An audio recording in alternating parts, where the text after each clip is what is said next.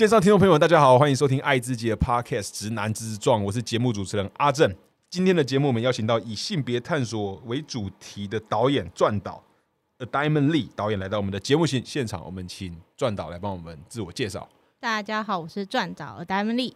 对，然后呃，就我第一个问题啊，就是为什么叫四五公先生？公是那个宫廷的宫哦，四五公先生其实就四五这两个数字呢，是我命中缺的。命中缺的，缺什么就补什么啊！以前不都这样子吗？哦，哈，就是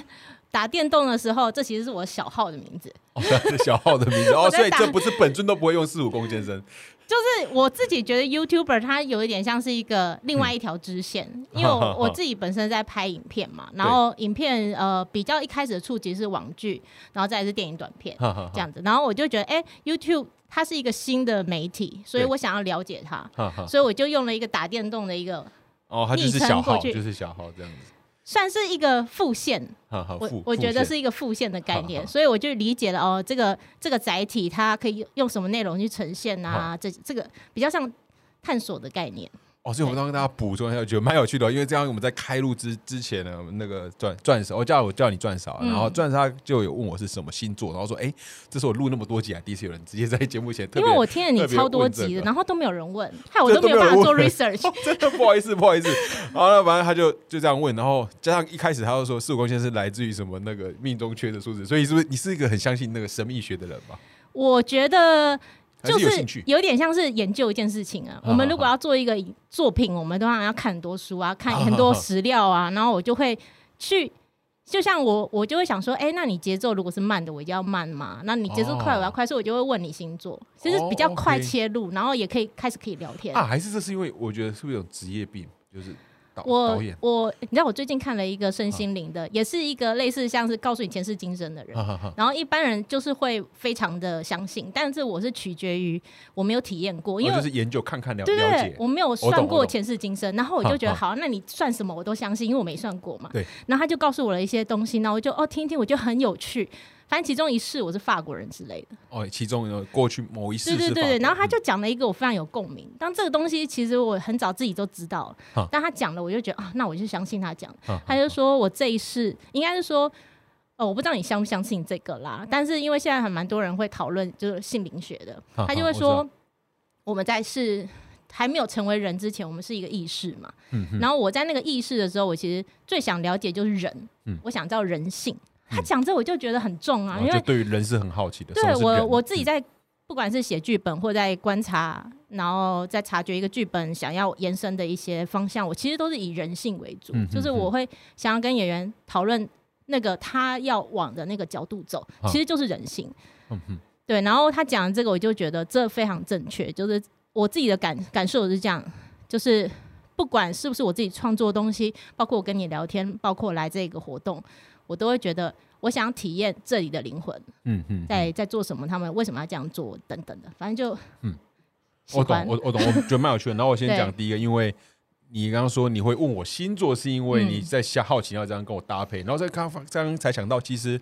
我对对来宾对于我而言，其实大部分都是我会配合，就是他如果要跟我聊新三色，我就我我就聊；要跟我聊很深，就是比较深深层心理方面，我就聊。我比较像是呃没有特定的心，我很很。在某个界限以外，我很容易可以改变自己的形状去去 fit 别人，这很厉害，因为我不行。对，然后我会知道你的界限，那我不一定可以配合你。哦，就是我觉得这方面，我觉得是可能哦，这个本能吧，我也我也不知道。然后我才刚一想到，哦，会不会是本身是导演才会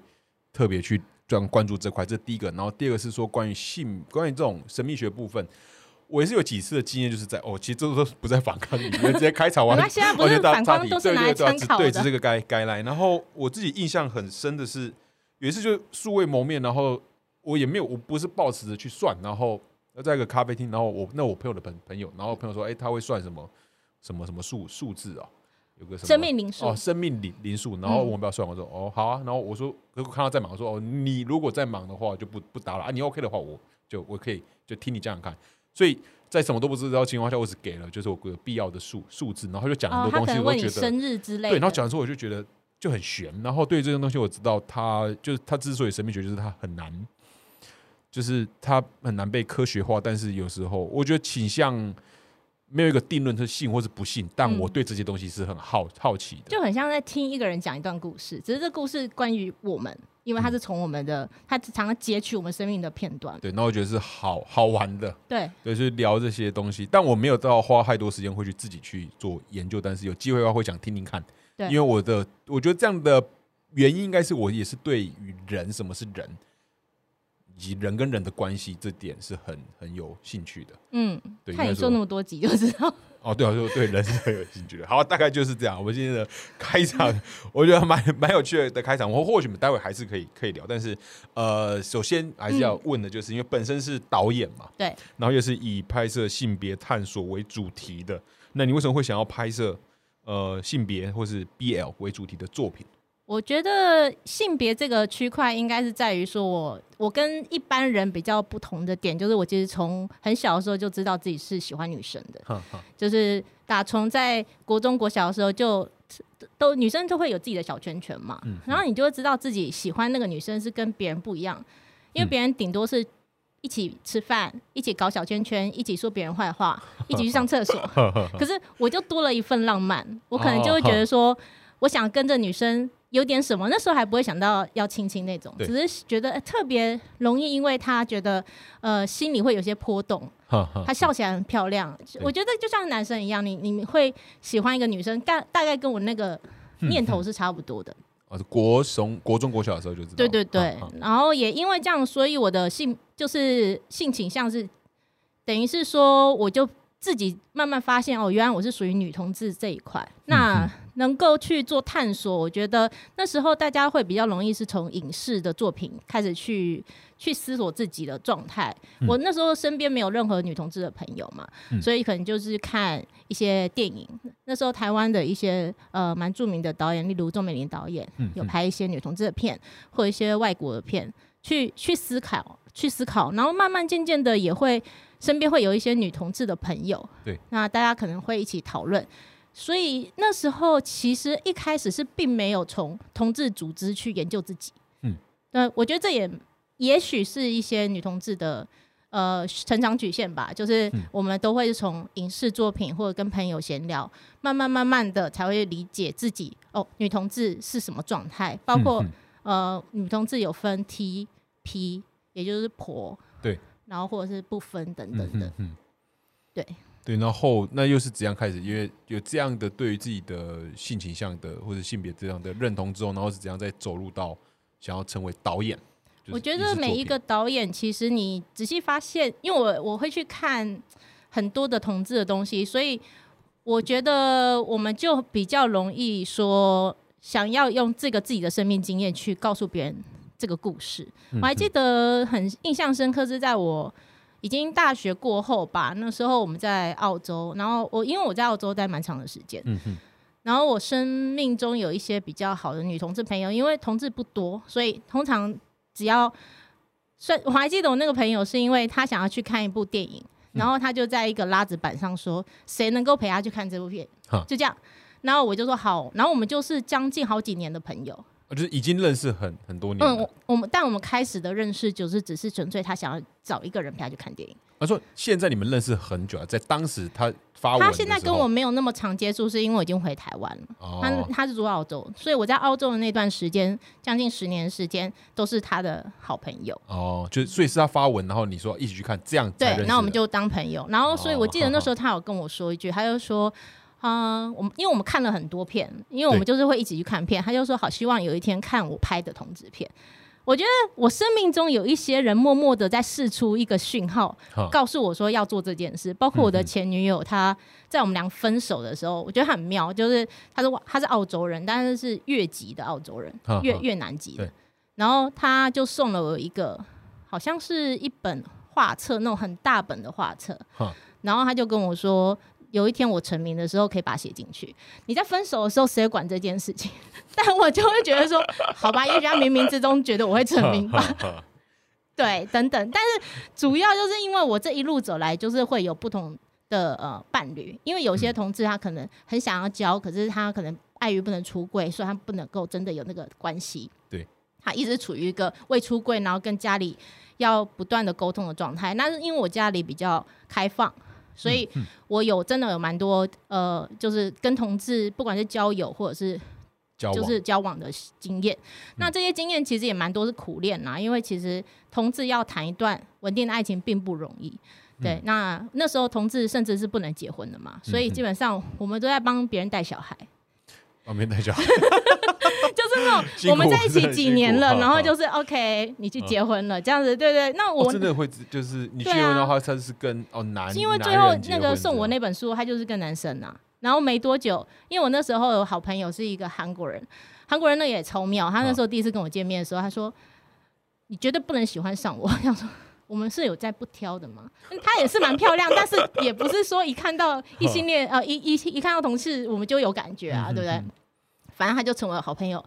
那时候我的前女友跟我分手没多久，他就自动帮我侦查这前女友在干嘛，因为他们俩工作的环境是重叠的，就差不多是同一个区域。他说这个女生现在跟谁谁谁在楼下抽烟，谈得很开心。然后我就说啊，算了，管他去。然后他就会跟我报备，反正就是因为同志的关系，也认识了一些蛮有趣的人。嗯嗯，对对对，因为他们是韩国人，韩国人其实不太跟。台湾人或其他国家人打交道，但他又跟我特别好哦，好，反正就内聚力比较强。对这一路的旅程，包括现在成为导演了以后，我的呃交友圈又更扩大到男同志。有拍的是 BL，对，以前男同志，以前男同志比较少啊，因为男同志对我来讲就是我，你又不是我要把的，我干嘛理你？那时候来年轻的时候以爱情为取胜是这样。然后反而是我的前女友，她会非常喜欢男同志，因为男同志很喜欢煮饭，然后他们两个就是 对他们就会学习一起怎么煮饭，然后就会聊一些很女孩子的事情，对，可能保养品或干嘛，那那东西那东西我就直接放空。但是因为我开始在拍 BL 了，我身边有越来越多男同志的网红朋友。然后我也会跟他们聊天，我就发现，哎，其实又是一个非常不同的生命经验，所以也渐渐的让我的影视作品，其实我一开始拍的是男女同志都有，但开始嗯，有一个叫《窝在你的情欲里纵火》，它是男女同志都有的一个短片，对，然后后来因为就是拍了着魔嘛，就是 BL 的作品就红了，那红了以后。其实那个的认知会比较像是我以女同志的角度放进了男同志的故事。对，这也是我想问的，就是 为什么会想拍 BL？嗯，我觉得在那个内容载体那时候刚好就是有一个同，应该是讲是同志的影片邀约，我们不会特别去区别男的跟女的。那我觉得一般的女同志他们可能不太了解男同志，呃。做爱那件事情，但是在 BL 的故世界观里面，尤其是影影视作品，我们其实不需要那么巨细靡遗的呈现那一切。对，我们不需要像某一些比较十八禁的那样子去讲。那我们要讲的就是人性的部分。人性的部分的话，同志的经验就可以带入，因为其实就是社会经验的社会的呃压力啊，你不能出轨，包括两个人彼此之间一直不再对平的喜欢。那那个剧本我拿到的时候。我蛮喜欢的，然后只是说它里面呃有一些，因为我们一部影视作品要一个长度，一个固定的长度。对。那我们在算影视长度，我们要在拍摄前就知道它不够分钟数，我们就要提早去把它规划出来。嗯。因为如果你都拍完了以后，那那个分钟数不够，那片子会超难看的，大家会看到一堆回忆戏吧。对，所以我算了的分钟数是不太够，我就开始放了一些我自己的经谈恋爱的经验，例如。我刚刚讲说，女同志要谈恋爱很难，因为你前阵都单恋。嗯，那你单恋状况，你其实就非常希望对方给你的回应是，你跟他说讲的漏漏等的，我多喜欢你，我对你做了什么的那种总结话，你希望他回应你，就是他爱你。嗯，但通常不会有，因为就是不接电话，然后狂抠对方，就是那个很惨的那个剧啦。你说这些都是你经历过的吗？我经历过，或者是我身边的朋友，超多人经历过的。对他们告诉我，我就是常常会。碰触到这种他们想要有一个恋爱对象，不管他们对这恋爱对象多努力都得不到的那种回应的悲苦，嗯，所以我就把它放到这部片里面了。因为因为这部片的编剧是腐女嘛，嗯，那他可能对我们真正的同志的心态没有那么确认的，就是。我觉得还是有点差别，因为腐女的看的角度会是偏腐女。那我是同志，我就觉得我就是想要听到对方说他也爱我，我觉得这就是我这这辈子人生中最想要的。所以我就写了那那一段他们的床戏，所以就回回想蛮大的。然后包括还有一段是。围裙，围裙这个就是把妹技啦，因为你知道，好朋友跟多了那么一点的差异，你要把持的很好。如果你今天是跟一个你喜欢的朋友，然后你跟他一起煮饭，可是你就不自觉想要去闻他的头发，你要怎么做比较不比较不会被赏巴掌？那你就是要。偷偷的用一些看起来很合理的技术，自然而然的，对，自然而然嘛，要做到很自然。偷偷摸摸的摸一下下，哎，没有反抗，哎，然后他在看你的眼神是什么，我们就会很快的去，这个眼神好像是喜欢，那个眼神是不喜欢，好，赶快逃掉。对，那个那个东西，那个瞬间就是我在拍那部片的那个。围裙戏，捕捉那个，对我在捕捉捕捉那种各个的瞬间，这样。对，因为我身边有太多朋友，就说我跟我的好朋友，她是女同志，我跟我的好朋友去哪一个哪个地方去过夜，可是我觉得她当天晚上好像在暗示我，哎，可是我没有哎，我现在好后悔，然后他就告诉我，巨细迷的告诉我。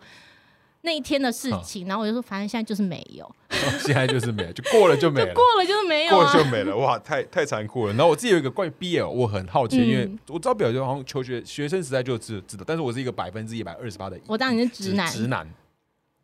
我就是知道，就是因为我你我知道你在拍 BL，就是蛮多作品是讲 BL 的嘛，那我就好奇 BL 的 TA 主要是他的目标群众是是。异女还是男男童，然后又是为什么？然后你说因为又有腐女，然后我自己理解中，我以前会看 BL 的那些女性朋友，生理女性朋友，但他们好像也是异女，嗯，对，所以我就有点分不太清楚，就是你会要怎样，你会怎样介绍 BL？我觉得如果讲 BL 呃 BL 的话，我会从他的呃小说文化开始说起，就是他们其实是有一一群很喜欢写小说的呃。作者，那他们可能一开始是写同人志开始，他可能今天呃七龙珠，他然后他想发展同一对男男的，对，然后他就写，对对，他就写一个七人七七龙珠的爱情故事，或者是任何一个你想得到的大 IP，他们都可以发展成，如果他们对那个 CP 有感觉的话，他们会做。所以他们其实我觉得就是大量在阅读这个小说的，或者是漫画的动画这样子类型的。呃，读者，然后他们慢慢从这些文字或影像转变成自己喜欢的样子，然后自己读，自己读的不错，他们可能会 PO 上网，或者是呃发发表在一些呃我们现在常常看到啦那些那些 coser 的那种文化里面，然后他们就会贩卖，那他们会集成一个小众，那这个东西最一开始是从日本，嗯，对，因为日本你也知道这是呃动漫最大宗的一个国家，对，那所以这个东西。延伸出来，它就成为一个非常可观的量。那会看这样子的读物的人，他当然不限于是同志，因为我刚刚讲他们是阅读者去转换的嘛，所以他很蛮多。就是我认为他们是呃异性恋，但是他们会比较幻想。他会比较幻想挂的，对。那我觉得那个心态转换有一种可能，只是在于说，哦，他今天看像以前我们不是看《流星花园》，就是一个女生对四五个男生，但现在我们就直接把这个女生拔掉，我们直接就直接看男生跟男生了。对，那其实它可以延伸的故事性更多，然后他们有很多类别，例如什么穿越啊，什么重生啊，他们有那种类别性的。对，然后你喜欢看什么类别，他们其实都会标注，或者是。他们也会标注说这这个是 happy ending 还是 bad ending，嗯嗯嗯，就是因为影太多，然后喜欢看那个类别的人就会直接抓他想看的看，所以它是一个非常庞大资料库。那近期除了日本，也有台湾、泰国、韩国，其实每个国家都在做这一块，所以我觉得它的属性会比较偏直女，但是因为它讲述的是男同志的故事嘛，对，所以一定男同志会想看，因为他们也可以从这个故事里面去。去得到一些他们自己的生命经验，然后有一些的创作者会比较呃写比较写实一点，他们就可以想一下自己的一些生活应该要怎么样去对应去学习。那所以我觉得会有同志，那女同志也有啊，因为像我本身自己是女同志，我也会看，所以我觉得它对我来讲，BL 它是比较偏娱乐向哦，娱乐的东西，对，嗯。嗯，然后你说呃有谁会不看？嗯。我觉得就是不喜欢同志的人会不看，但是这些的人数会越来越少，因为它是个娱乐向的东西，所以只要想要被娱乐到的、觉得轻松有趣的人都可以去看。嗯嗯嗯。那你是在大概什么时候开始？你说听起来是在澳洲待很长一阵，待至少一阵子之后才开始拍。我是回台湾才开始拍的，就回台湾嘛。毕竟你知道澳洲人他们就是呃不太对亚洲人友善。哦。总之，那就是回台湾。那大概到现在多多久了？呃，我觉得我自己体感经验是在五年以上了。哦，五年。但是我觉得五年是我真的实际在拍，像是着魔是从二零一八年播，嗯，对，所以我还我才会觉得是体感温度。为什么？因为我之前可能就是拍一些小的短的，对对，有点像是在投影展啊那些的，那我就不把它算在导演资历里面。我觉得那都是一段学习。嗯哼哼。嗯，那你会希望自己，因为你有前面有提到。我我目前对你的对钻石的理解是这样子，就你拍就性别探索，然后 BL，BL 的比重也蛮高的嘛。嗯，其实我一直也想要推女同志的东西，包括近期有跟丁玲跟杨丽颖拍一部短的叫《孤鸟还乡》，但是女同志的东西，因为早期来说，像周美玲那个年代。都是拍女同志的，男同男同志那时候的说法就是说，嗯，看两个男生做好奇怪哦，所以那时候很难推。但是因为 BL 风潮它起来了，所以就变成 BL 的东西比较容易拍成。哦，就是还是有有部分是一个这样的考量。我觉得这是绝对考量，因为当没有资金的呃。帮忙的话，一部影片它很难，它它需要资金去支撑，对啊，所以它要成的局就很久。像我现在在推的一部是女老年女同志的故事，然后什么老老年女同志的故事，老年对是老年女同志的故事，然后它是讲述一个呃，算是我我不知道你有没有看过《阿妈的女朋友》这本书，就早期的台湾的女同志其实是很。很怎么说？我刚刚讲说，我那个年代啊，就是帮人家生小孩，我还可以不高兴。对。但更早的前辈们，哦，嗯，当他的帮人家养小孩以后，他还说哦，金价就力行后，他们是完全的开心哎，我就觉得太伟大了。我怎么可以帮帮你照顾那么久，然后你跟一个男人走了，然后我还可以很开心，就觉得终于有人可以好好照顾你。他们就是这么的伟大，所以我就想要拍这样的故事，然后。当然，这个故事的特别点是在于说，它其实是讲两个时代，一个比较年轻的女孩子，她其实就是我刚刚前面讲的，很多女同志她其实是很喜欢对方，但不敢、不敢、不敢说，所以这部片就叫《暗恋很多，恋爱没有》。我光讲这 title 给我女同志的朋友听，他们就狂说这这部一中，因为那就是他们的心声呢。对啊，然后这部片就是我现在就很努力的在推它，因为其实那时候小光之前我就很想拍这部片，小光是我。上次的，就是去年吧，去年的一个电影短片。嗯嗯但是这这支片就是我还在很努力当中。嗯。要催生比较不不容易，它是老年女同志的故事。就是你刚刚有提到，就是就晨曦刚刚所说的，就是讲到呃拍 BL 的原因，但很多很多现实面的考量，讲到资金，因为我自己就会很好奇，就是你本身是呃就赚什么是是导演，你会如何看待台湾目前影视？产业的发展，然后它的机会或者它的困境会是什么？我觉得台湾在创作内容上是非常的呃蓬勃，就是我们有有创作的能量，对我们有很多能量，因为每一个人都可以活得很独特。他相较于我之前在国外待着，我觉得呃在外国不知道为什么，我觉得可能是每个东西都远吧，每个东西都贵，大家好像比较自视性的生活。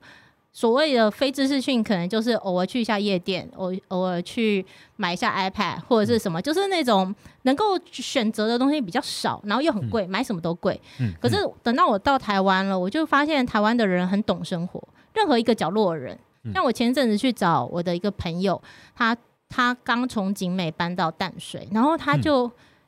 带我去逛了一下淡水河那边，走了一段路，我就觉得哇，好懂生活，因为。刚好那个阳光很美，然后他他告诉我说，我去的时候刚好天气很好，淡水通常都阴阴的，但那天特特别好。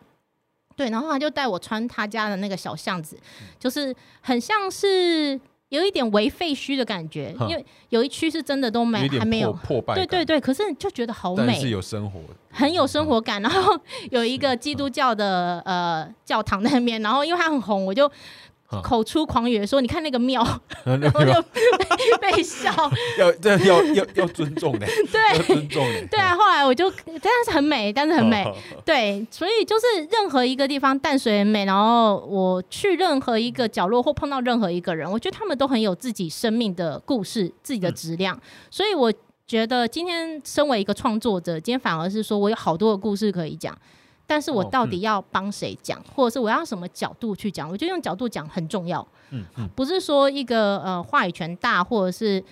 呃资金多就可以把一个一个东西讲好，我觉得反而是身为创作者或者是导演身份，应该是帮不能出声的人讲。所以其实我后来有在那个 YouTube 频道做一个敲敲门系列。其实我有点锁定，就是我认为他们没有人帮他们讲话，然后他们的声音被需要被听到，但不需要等到纪录片，可以等到就是有一个人像我真的研究他们到一个透彻程度的时候，我再用我觉得他们想要被表达的。角度被讲出来，所以我其实，在研究那些人的时候，都是研究他们应该要用什么最好的方式被表达出来。嗯，这样。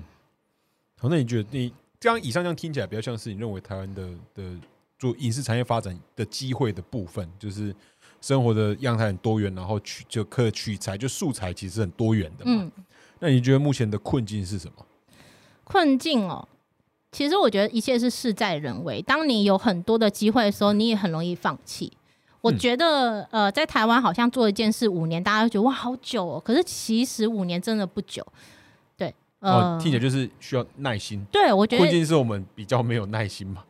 也许当你的资讯那么快，你思考那么快，包括你可以发现我讲话是很快。其实，在这么快的时候，一好处就是我们可以解决很多问题，但是不好的地方就是我们就会觉得啊。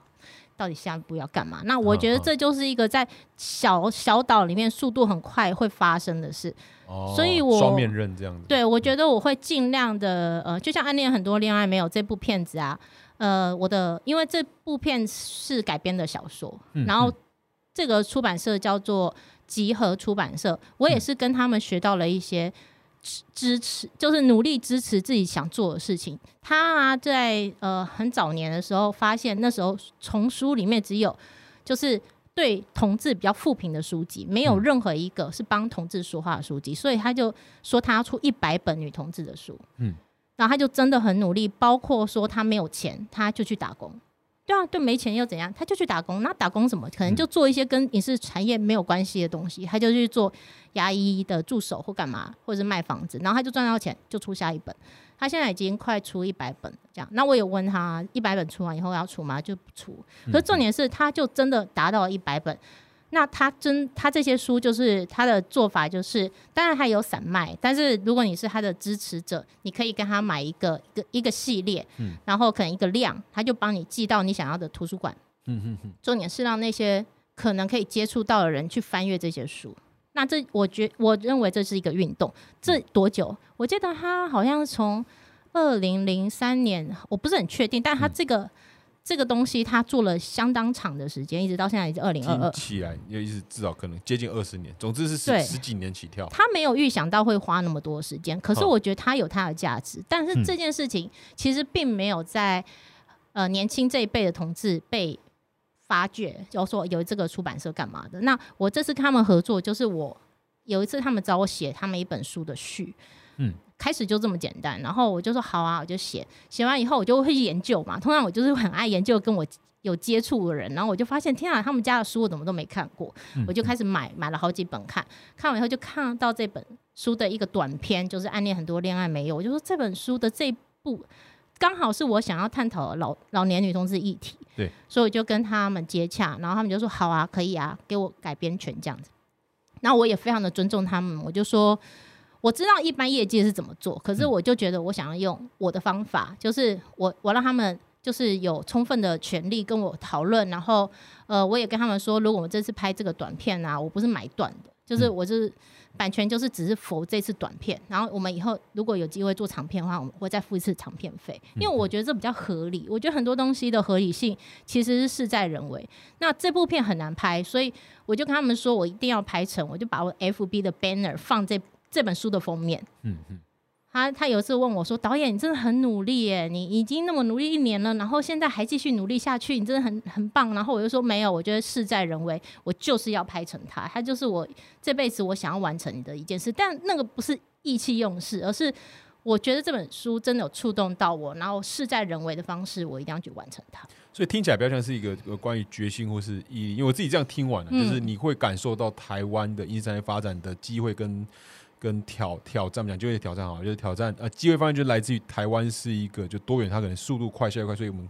很容易去取得各种不同的，所以我们生活的是多元。正是因为我们生活是多彩多姿的，应该说正是我们的很流通的速度太快了，所以我们人容易可以多彩多姿，然后多彩多姿的人就会带很多各种不同的人的故故事，可以用很多种不同的角度去书书写去去看。但是也是因为这样，台湾就本身是一个快的，所以就让人去做一个长期有就是又有毅力的事事情，会变得相对没有耐耐心。所以我自己听起来会比较像是双面刃，然后我自己感受到的。快，你好会 conclusion，没有，我自己听起来感受是是这样，就是它既是就它就是它是原因，但它已经某种程度它也是带来一些那个，所以有点像是我们自己要真的要保持住，有点像是我最近常看到生死这这些议题，毕竟我已经四十几岁，然后我就觉得生死这议题虽然很重要，可是常常我们都会应该要去安排是我们在这一段时间到底要做什么，所以嗯。我才会说这部片暗恋很多恋爱没有会是我想做，因为它就在我的创作里面，我觉得它应该是我成为导演的其中一个 mission，我应该要帮他们讲话。嗯嗯，对。那即便我现在不是一个说是能见度非常高的导演，但是只要我顶住任何资金来，我都是跟他讲一下，就是会有机会。嗯嗯，这样子。就觉得在现代里面，我觉得做，因为我自我哥哥他是也是拍，但他不是导演，他但他拍蛮多。就是他自己接案呐，但他就是他自己最喜欢就是拍记记录的形式，他是他最喜欢的。然后我自己知道，在台湾的影视工作者都比较辛辛苦，就整体就产业的状况。然后会觉得，因为你提到，你会觉得一定有机会。然后事在人为嘛，不要强调事在人为。然后就是感觉就是要有毅力跟坚持、决心这些东西。我觉得在现代里面是难，比较难能可贵，比较稀少的。因为我自己也是，特别这阵子吧，或者可能到了这个年纪，我三三十出，嗯。真的有时候都会感受到这世界变化太太快，嗯，就快到就是觉得有必要那么快吗？对啊，好快，太快，然后会会累。其实我觉得会会累，然后一些焦虑感或者这种当代，我觉得比较像文明，因为文明底下，就是我们的物质生活当然是比过去好，但是会觉得快乐也是说不一定会快乐。我我觉得，所以我觉得有时候。也会希望自己是有那样的特质，就是有再有更有耐耐心做这种事情，或是可能比较放慢脚步。对我自己的刚刚的感受是是这样了。然后再回到说刚刚在讲台湾影视产业，就我好奇你会怎样看待串流兴起之后，然后它串流带来怎样的？对你讲的串流是像 OTT 平台这样？对对。那有有包括 YouTube 吗？我觉得这个可能你可能从你的角度纳纳入。嗯。我觉得像有呃，因为如果我讲现在近期比较大的牌子，就是呃，爱奇艺、Netflix 跟迪士尼嘛。对。那我觉得爱奇艺的话，就是我们可以看到很多中国那边的作品，那是很好的，因为其实很多人他们呃。喜欢看这一类东西，那也就不用什么翻墙啊，或者去一些盗版的地方看，我觉得是挺好的。那他们也有比较多的资金，那这样也同样就是 Netflix 跟迪士尼一样，他们的资金都是庞大的，而且他们的呃是工业化的制造，所以他们很多 SOP。嗯，我觉得对台湾的创作创作者是好也不好，因为台湾的创作者基本上都是小的。对。那虽然有早期，就是说前几年啊，我常听到很多制片的。前辈们都会希望说把导演制拿掉，因为更早期是侯孝贤或蔡明亮是作作作者论嘛，就把导演制制度的制嘛对制度的制拿掉，也就是以制片制制度来做，而不是以导片导演制度来做。导演制度的话，就会是比较偏导演，你常应该会听到嘛，个人创作，然后自己卖房子，然后自己可能自己丢啊写剧本，然后。花了好几十年，然后去投一些政府的补助案，最后拍起来了。那他们要的其实是想要是制片制。那因为我也是比较偏导演取向的人，就像我刚刚前面讲的，我可以理解每一个人，但是你要我改变去配合你，我其实是做不来的。等等，我先我打个岔，我想问一下，制片制是不是比较以生产生产为导向的？制片制的话，我觉得我自己的理解就会是以呃，今天他要控制，可能像是说。基本基本上，我我觉得跟导演比较接比较有关系的制片制的冲突，应该是在于说钱。导演呢，我们来举例，今天如果有一场戏，我们就讲实际面，我们不要讲大好了。实际面，今天有一场戏，演员就砸了，嗯，他就是演不好，他哭他哭哭不出来，嗯嗯。然后这时候，你就身为导演，我最常碰到就是会有制片跑来我的耳边跟我说：“导演，哎，这个场地只剩半个小时，半个小时，通常都会半个小时才跟你讲的。”然后我就嗯好，我知道。然后我心里的 OS 是啊，又不是我演不出来，然后就好没关系，然后就开始跟演员讲。然后其实我已经大家知道演员演不出来，因为他就是演不出来。我其实在想的是变通，我要怎么样让这场戏用他可以演出来方式，或我的镜头的方式去救他，或者是我觉得这场戏好像也可以不要我有知道这个演员的其他东西可以。这我就觉得导演需要有编剧能力，他要知道说这个演员他为什么卡关，那我用另外一个他可以呈现的，呃，等于是说。情况让他演出来，嗯就可能这个演员特别会吼，然后他不会哭，我就让他用吼的哦，之类的东西。对，那制片他可能就会针对钱的部分，会告诉我们说，我们这个时间快到了，或者是说他可能就告诉我们说，他不希望我们用这个演员，因为这个演员比较贵，或这个演员的戏比较难。啊。那我懂了，好，就是我的意思就是说，呃，制片制听起来就是比较，我我会讲三个字，就是呃，导演是比较创作导导向的，嗯。然后制片是比较是生产导导向。对，可是他们的观念也不是有错，不会不是冲突的。我自己有在实验过，就是有时候都听他们的，有时候都听他们，就是好，我该停我就停，或者是我不用这个演员我就不用。我有试过这件事，因为我觉得创作就是一个实验，其实它不是一个所有东西是有一个规定。每一个导演跟每一个制片碰到这个案子，绝对都是第一次，只是他比较有经验处理案子与否而已。对，然后所以我那时候有比较倾向听过制片的话，但是我最后碰到剪接下来，嗯，我就会发现，对我原本认为那不 OK 的戏，他就真的救不了，或者是那长颈鹿可以可以再好一点，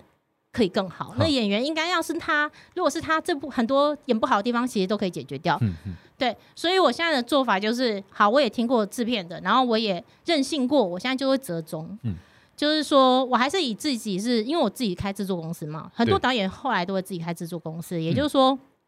只要我们有能力，我们自己去承担这一切。就是我拿到投资者的钱，我自己去承担。我拍超支就我衰，我就是把自己导演费拿出来。但如果可以控制的话，就一切作品就会是我想要的样子。那我基本上这支 MV 跟孙东旭合跟孙东旭合作，其实我有获得像这样的创作权。嗯嗯，因为他其实是蛮呃。接受我，他觉得只要是我可以以我的创作来做，他都接受。可是他就有给我一个预算，我只要在这预算里面，我就是达到他要。那在当中，我就会调某些有某些偏高，某些偏低。那我就会认为说，制作它也是属于创作一部分。因为今天可能我就知道东旭他喜欢有一些场景的特别的，呃，他喜欢比较。拿一些氛围的场景，我就会特别往那个方向去帮他找。那其实光天台这个事，我们就找了好久，我们卡关了快两个礼拜。我们有一场戏是天台，我的那个制片就帮我找了好多的天台，然后都是类似像是比较靠近我们其他的拍摄场地。但是我就一直不断的跟他讲说，我们可不可以换？那他其实有一点生气。可是天台戏它很重要，它是戏的开头跟结尾。然后它整个氛围都很 都是很重要，所以最后我们找到一个我觉得还 OK，虽然不是我心头最好的一个戏一个一个一个场地，但是也是当当下最后真的没有办法接受的。但是他至少比我他前面给我的那个都市痛还好，所以我们拿到那一场戏，然后拍完以后，我的现在前尾前后都非常的对位，所以我就觉得我自己好像就是被他恨了一阵子以后是很有价值的。嗯，但他现在应该还是为恨我了。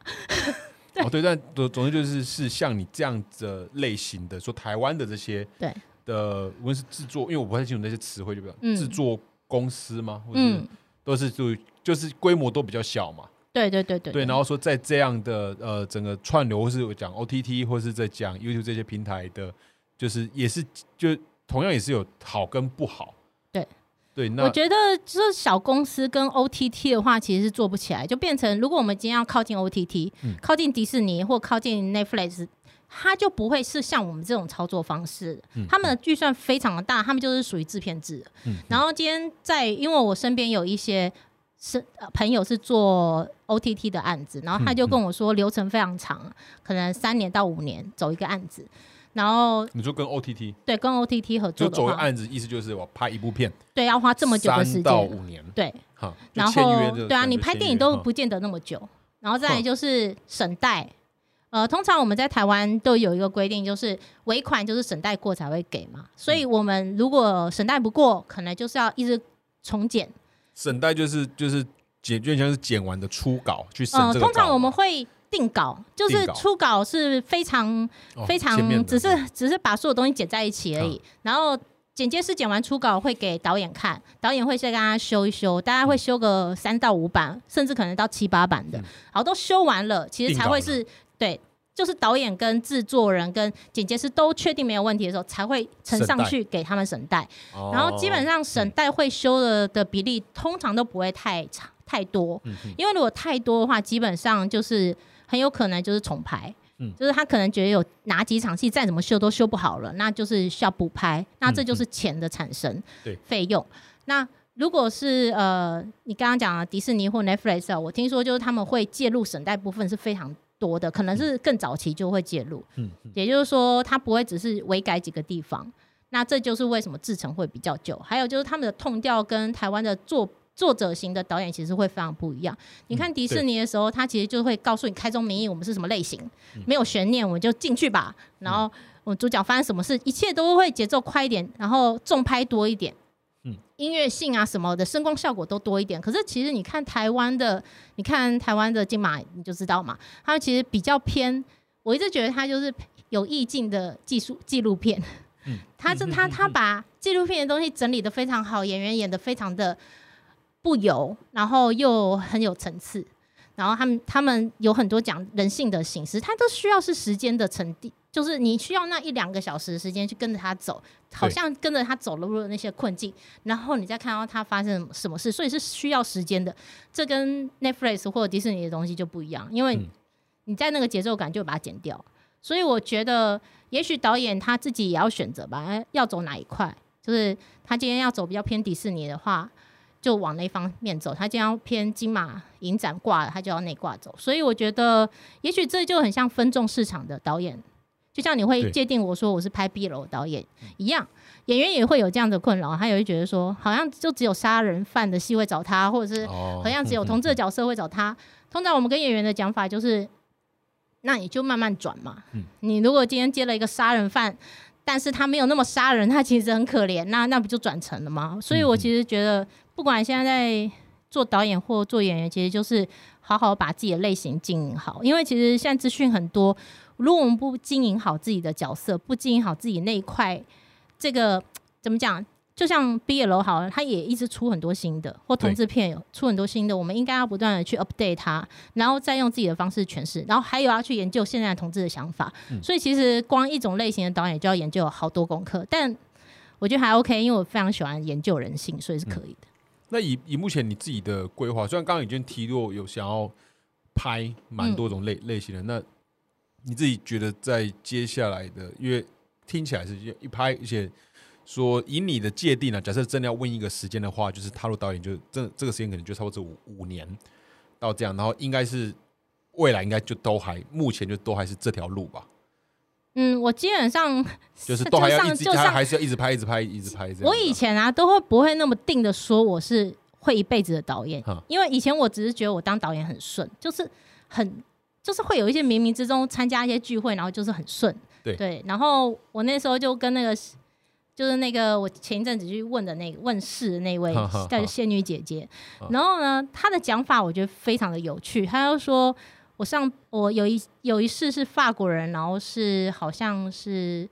是玩乐器的，然后有一世是英国人，然后是做舞台的，嗯，然后有一世是德国人做戏剧的，然后后来就觉得哎可以来亚洲看看，然后就是我这一世，所以我就觉得啊。那就是只能当导演了，因为已经世世的累积。对，听起来都是都是这个范畴的。对啊，对，都是这个圈子的了。那既然有这么努力了，那就应该把它完成下去。只是说，我不知道我下辈子会不会留在台湾，会不会留在亚洲而已。因为我现在是有点蛮想回欧洲的，因为应该是说我很喜欢看法国片。所以当他跟我讲法国的时候，是我其中一世的时候，我就说哦，难怪。我这么很早期的时候都在看法国片，然后只是因为我后来回台湾了，那我就开始看非常多的台湾片。那其实台湾对我来讲，真的就如他所说的，好像不是我的国家，就是那种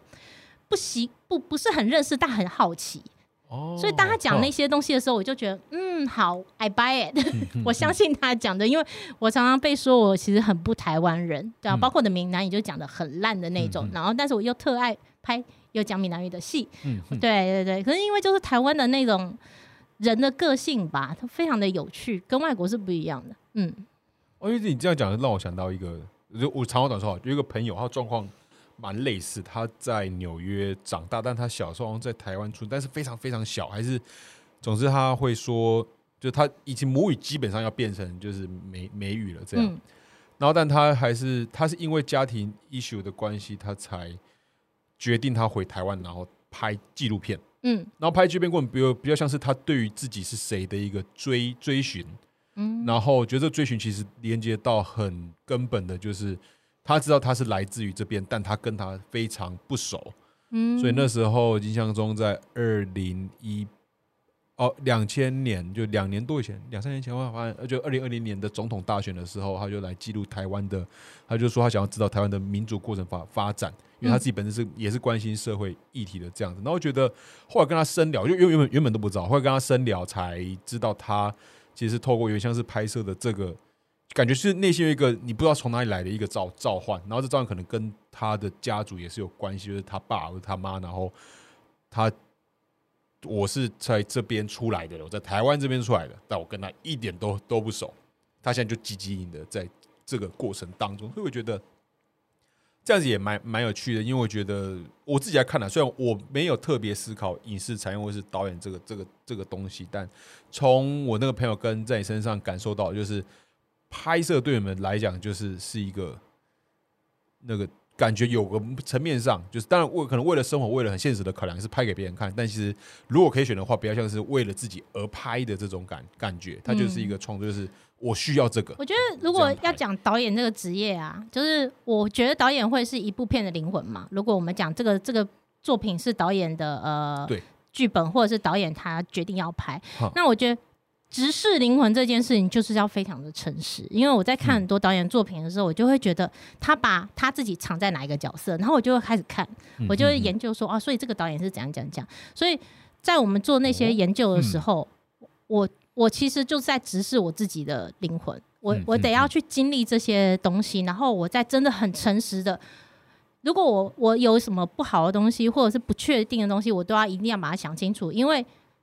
当下如果我不搞清楚演员他演一些，他他会比我更审视我的灵魂哦。他会问我说：“导演知道怎么演？”嗯他会告诉我说他不确定这地方，因为我剧本没写到那边，因为我可能就是我就是觉得那个东西我有问题，然后他就问我。所以其实身为导演，我觉得就像一个学学者要去学很多东西，然后只是我们在那个议题上，我们去把这个剧本，如果这是剧本是讲老年女同志，我就要把它抓的非常的熟。那通常我很敬佩这样子的导演。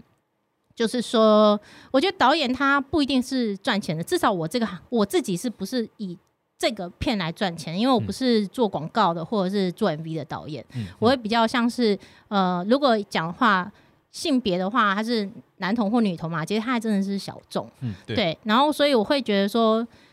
我会比较像是，这可能是我来到这人世间，然后我看尽了这些事情，而我，然后我对同志特别有感触，因为我真的亲身经历过，然后我也真心喜欢男同志，我也真心喜欢变装皇后，然后我也拍了很多他们，他们也对是对我接纳了，给我看到很多东西，让我了解他们很多，那我就把它放进我的剧本，然后我也很诚实的告诉他其他的人，这是他们，然后只是我会。尽量的用一个最好的角度让这个故事被讲出去，而不是只是很直白的我学到了然后我丢出去。嗯嗯，我会思考这个社会上需要更了解他们什么，所以每一部作品我都会，如果有一些导演专访，我都会说为什么我要在这个时间拍这部片子。像小光那时候，他是在疫情，台湾那时候疫情还没有非常严重，但是你可以看到国际新闻有非常多的死亡，就是很黑暗。那那时候呢，其实。光这个字很少人用。我记得那时候他们问我说：“导演的短片真的要叫小光吗？”我说：“嗯，对啊。”然后他们本来要什么叫什么“景光之爱”还是什么，反正就是，我就说：“嗯，可以叫小光吗？”好好啊，然后就叫小光。然后结果很妙，就是我就是学这个名字，然后我也告诉他们，我觉得就是因为那时候太多死亡了，我觉得每个人都压抑在那种灰灰蒙蒙的感觉，所以我就说我要去基隆拍，因为基隆就是都是灰灰暗暗下雨这样。然后小光他是。娼妓嘛，所以他就是会好像被人家 judge 说你是一个变态，你是一个 AIDS 代言者啊，什么这些很负面的东西。但是其实他的心里是渴望爱的。那那时候我就非常想要讲这样子的故事，所以我就写那个剧本，拍那个东西。然后后来没多久就发现好多人开始跟光有关。但我觉得有时候那只是这个时代赋予所有的创作者，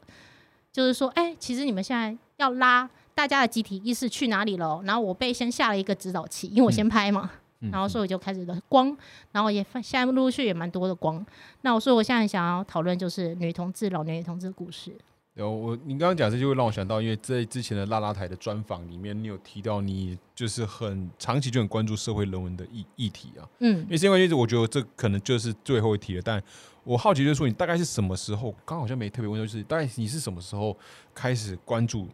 社会议议题的？嗯，然后那个的当时的过程是那个契机是什么？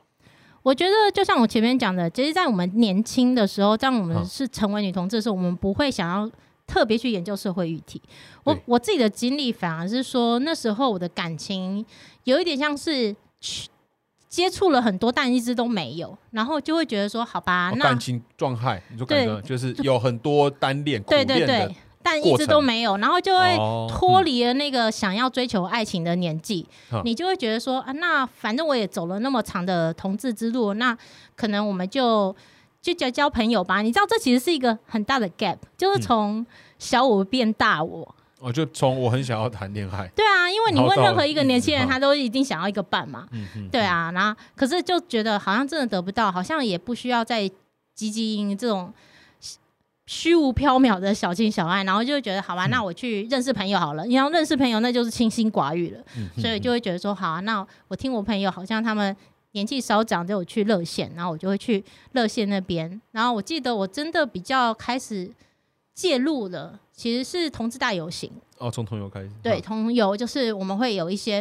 就是是女同志的群组，然后大家都说，那我们去走同游，然后或者是说可能就办一些活动，然后那个活动就是我办活动，其实那时候就是我说清心寡欲嘛，所以我不是为了要跟大家。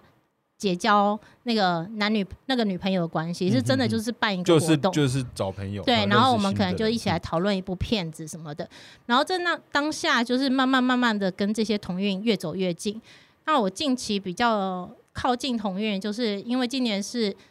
呃，同志大游行的二十周年，对。然后我的朋友，其中一个女同志朋友，她是导演，她就跟我说，可不可以请我当她的前期制片？前期是因为你们有邀我嘛，然后我就说不能来，是因为很怕疫情的关系。哦。然后我就说，那那你你找我当前期制片，我在线上帮你当制片，我就帮他邀人干嘛，帮他约访，但是我不出现。对对。然后所以就跟了好几好几组的同志，就是聊天干嘛的。那因为我的朋友他。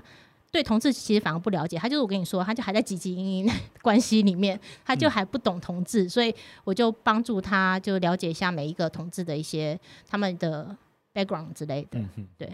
啊，所以就这样一步一步才开始，嗯，走到社会厅，然后我会比较是以我现在的我会比较是以就是说影视作品帮同志发声。嗯哼。对，像那时候我们拍呃《姑娘还乡》，我也是很。早就放了变装皇后进去，嗯哼，对。那其实那时候我拿到周美玲的呃导演的剧本的时候，他其实写的是歌仔戏，但是我就觉得那时候当下其实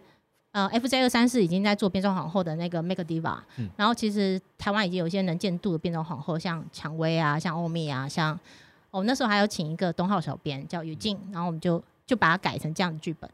那近期你也看到嘛，就是有一些变装皇后的作品是影视作品这样子。那我觉得其实就是因为我在这个圈子里面，我知道这些圈子，我真的认识他们，然后我知道他们的故事，我就会想要把他们放进影视作品，但不是直白的放，是真的有趣的。哦，就是取材是透过来自他们。对，就像我觉得有一部片子很有趣，在日本是好像叫《飞翔吧奇遇》，嗯，那我就很想要做这样子的感觉，但是是变装皇后。哦，对，我觉得那会很有趣，但是。这个东西一定也不也就算一个首首度尝试啊，不是那么容易，就是容易完成。可能可能到时候再看看。那我想先把老年女同志排出来，因为我觉得这是有时间性，因为它其实不断在凋零。嗯嗯，对。那有这部有大概预计什么时候会出吗？嗯，因为我现在其实就是一定要明年拍，然后只是因为短幅，它因为我这这支片其实投了两次短幅，但是我也一辈子没投过短短幅，就是短幅是短片辅导，对对对，补助。没错，然后我投投了第一次，等于是前年吧，投了第一次，然后算是一个经验的取得。然后那时候我就很背骨的没有写监制，我的我的好朋友们就跟我说你要写监制啊，我说但我不认识那些很厉害的监制啊，然后我就不写，然后但是我拿到所有我想要合作演员的同意想书，然后就没有中。第二次我气了，好就是没监制吗？我就找五个监制，所以我的 他那很多恋爱没有监制超强的，我们有。呃，热线的那个创办人克飞，然后阿妈的女朋友的那个催生者童平安童，然后还有集合出版社的社长小玉，然后还有那个捷德影音的老板 J，哦，所以是四个。好，那就四个。哎，我怎么听过捷德影音？忘了。对啊，就是嘎嘎乌拉的老板。对，然后反正我就投了，然后当然演员印象书全部也都拿了，然后我就觉得嗯势在必得，好像没中，然后我就。想说那不行啊，这部片一定要被拍，然后我就找我朋友算塔罗牌，我说为什么没有中？那就说因为太多人投了吧。然后我想说好吧，那就再投一次。所以现在预计就是明年要再去投一次，但是同时间我也会想以防万一啦，毕竟塔罗牌是拿来参考的，我就还是会去找企业赞助啊，或就是我可能之后会上泽泽吧，然后就是看可不可以拿一些钱，然后就是看预算真的拿到多少才能知道。那部片的机器可以用多好？OK OK，那最后最后小问题就就是，呃，如果这部片它上的话，它会在哪边发布？就是听众听众如果想看电影短片，他要在哪边看？我现在为什么想要以电影短片来做的话，就是它不不隶属任何平台，就是我之后想要卖给谁都可以。对啊，那捷德影音他如果到时候还是愿意与我同行的话，那一定会卖给他，就是可以在嘎拉乌拉看到。然后其他我觉得只要短片的平台，像什么肌肉啊，嗯，然后还有嗯，反正 Fridays 影音好像也有，就是那些东通常只要他们，其实我们都卖不到什么钱的啦，我们就是只是。给给予这部片子能见度这样子，当然以我的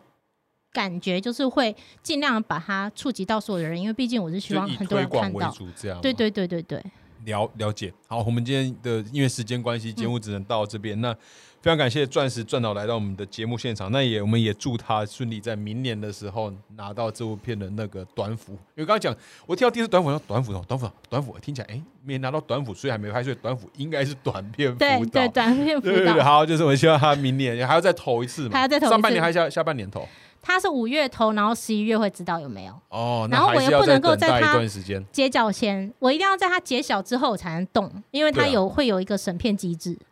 对，反正就是政府案子比较麻烦。哦，对，那就期待这部。你说很想这部片听起来对你而言是非常非常重要的一对我已经箭在弦上，只剩下银弹。哦，对，好，那现在他祝福他，然后也有可能会上泽泽木木资。对对，我现在想说泽泽吧，因为我之前有跟他们接触，我大概聊一下那个规划。然后预计就是以后期的制作费大概五十万，希望可以达标这样子。OK，好，那就祝福赚到在这一切方面都能够顺利的进进行。谢谢。好，我们感感谢感谢，拜拜，大家拜拜，我们下期再见，再见。